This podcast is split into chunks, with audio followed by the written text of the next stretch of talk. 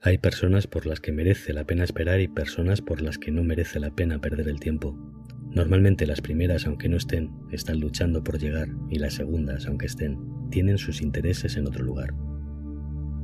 La mayoría de las buenas personas acaban viviendo antes o después una relación con alguien que no les valora. Pero es difícil darnos cuenta.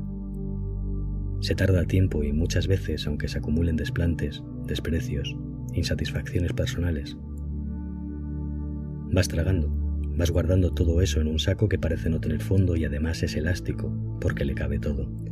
Y con el paso del tiempo ampliamos nuestros límites y tragamos. Y llegamos a tolerar cosas que en toda nuestra vida imaginamos aceptar. Supongo que esas personas son capaces de generar en nosotros cierta holgura de tanto dar de sí la relación con continuos golpes emocionales. Y ahí estás tú, comprobando el teléfono por si le dejaste sin sonido, mirando si brilla la pantalla, reiniciándolo por si es que no agarra cobertura, suplicando por ver el icono de notificación que nunca llega, cada vez que actualizas deslizando el dedo, o por lo menos no llega cuando tiene que llegar, sino cuando a la otra persona le interesa que te llegue. Y digo le interesa porque al final cada vez que llega esa persona pasas de la ilusión al llanto en lo que tarda en recibir de ti lo que vino a buscar. Pues luego vuelves a quedar pendiente de esa llamada que no se sucede, de esa atención que de seguro mereces pero que no se te concede, de ese detallito que tendrían que tener contigo pero que no tienen. Y al final te quedas vacío, te sientes estúpido o estúpida. Y sientes dentro de ti mucha angustia. Te preguntas que por qué todo tiene que ser tan complicado cuando debería ser sencillo. Te haces de cruces pensando en que algún día cambiará, que se dará cuenta de que tú eres lo que más le conviene, porque tú, a diferencia de los otros, de las otras, quieres su bienestar y estás dispuesto a luchar por su felicidad. Pero no es así, y en el fondo yo creo que lo sabes, ¿no? Tú corres a contestar sus mensajes mientras esa persona a ti te deja en visto, y luego se inventa cualquier excusa por si llueve un reproche. Porque reconozcámoslo, te tiene tomada la medida y le sabe dar la vuelta a todo para que al final no solo acabes haciendo lo que te pide, sino que te sientas culpable por haber pensado mal de ella o de él. Al final resulta que tú eres el egoísta. Es muy gracioso, subrealista e irónico. Y es que aunque seas una persona fuerte e inteligente, esa persona conoce todos tus puntos débiles y los utiliza. Como París los usó con Aquiles, para garantizar su victoria. Porque de eso se trata, de vencedores y vencidos. Y no tendría que tratar de eso porque en el amor no hay que competir. En el amor hay que elegir. Elegir a una persona que aun pudiendo estar feliz sin ti, te escoja cada día. Mira, esas personas que te usan te tienen de recambio, de repuesto. Eres el plan B de tu plana, y no es justo porque tú lo priorizas por encima de todo y de todos. Y a ti te ponen a chupar banquillo, a esperar que te elijan cuando se supone que ya te habían escogido. Y no sabes por qué, pero tragas. Y vives a la espera de esa persona, a la espera de que te preste un poco de atención aunque no te haga ni caso. Y te sientes como un producto al que le afecta la ley de la oferta y la demanda. Y te sabes tan disponible para ella o para él que llegas a la conclusión de que no te da bola porque le sale gratis. Porque para esa persona que te tiene cuando quiere tú siempre estás de oferta con el precio rebajado, siempre disponible para el uso y el abuso. Lo peor de todo es que todo lo que se repite se convierte en un hábito y acaba generando dependencia. Y acabas aceptando como normal vivir en el drama y en la angustia y te acaba dominando la víctima que en todos nosotros habita. Y te mete en todo tipo de líos, viviendo la misma situación una y otra vez, en bucle. Como si tu vida fuera un disco rayado que no cesa de repetirse, que ya no gira bien, que se atora y las preguntas se te clavan como clavos en la cruz. ¿Por qué no me llama? ¿Por qué no me escribe?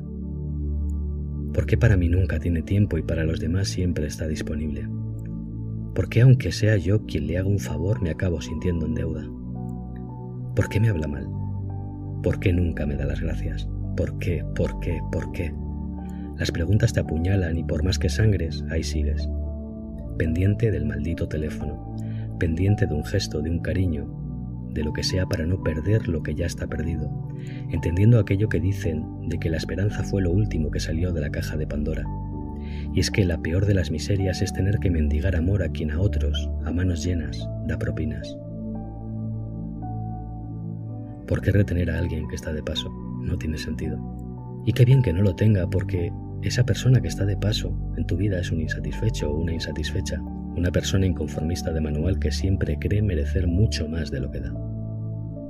Pero déjame decirte algo. A esa persona nunca la van a amar de verdad porque un amor como el tuyo no lo va a volver a disfrutar y a ti la herida te va a curar. Tan solo es cuestión de tiempo y de que te relaciones con los demás. Aunque a esa persona no le guste, aunque esa persona siempre esté criticando a tus amistades, piensa que lo hace para aislarte, para poder manipularte, para que nadie te abra los ojos y permanezcas en la ignorancia de lo que te está haciendo para mantenerte sumiso o sumisa de su voluntad. No pierdes nada, de verdad que no lo pierdes. Tú eres la persona especial, no a la que la vida al final va a devorar. Y es que, como dice el refrán, quien a hierro mata, a hierro muere. Y aunque ahora no lo creas, torres más altas han caído, y cuando caiga, que caerá. Porque en esta vida todo cae por su propio peso. Te buscará. Volverá y si te ve feliz, te culpará. Intentará hacerte sentir culpable de su tristeza. Y cuando lo haga utilizará todo el arsenal, desde prestarte atención hasta decirte todo lo que antes te morías de ganas por escuchar, que te quiere mucho, que no tuvo que perderte, que no puede dejar de pensar en ti, pero no caigas, no vuelvas a confiar en sus falsas promesas. No sería la primera vez que al verte feliz quisiera regresar para acabar yéndose de nuevo y dejándote sin nada, arrancando todas las flores de tu jardín. Deja que esa relación muera, deja de regar las malas hierbas, protege tus margaritas. Si esto sucede, recuerda que se fue cerrando la puerta sin mirar atrás, sin pensar todo lo que dejaba, sin importarle nada, ni si llorabas o lo que te podía pasar. Te hirió y te dejó sangrar. Y ahora te toca respetarte por dos, por ti y por quien no te supo respetar.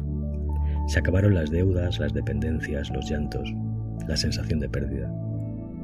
Que la vida es mucho más que una relación con quien se aprovecha de ti y después no se quiere quedar.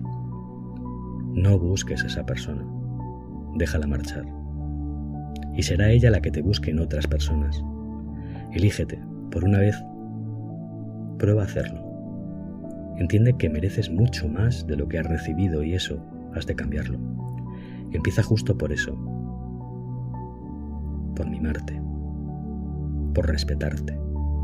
Por quererte. Por rechazar a personas que no son claras. Por protegerte. Por cuidar de ti. Las personas que se acercan a tu vida han de hacerte feliz, aunque haya días malos, la cuenta. La diferencia siempre ha de ser positiva, porque si no lo es no estás viviendo en una suma, sino en una resta. No te aferres a lo que te daña, a lo que te hace dependiente, a lo que te destruye. Da el paso y avanza. No esperes más y camina. Camina hacia otro lugar donde seas tú mismo o tú misma. Y quien te acompañe te lo reconozca y le agrade tu compañía, y por último, déjame decirte algo. Cuando tomes la decisión y avances, grandes éxitos te van a estar esperando, porque el lastre que te frena, que te tapona, que te pesa ya lo habrás soltado. Pero ten en cuenta que tu éxito va a molestar.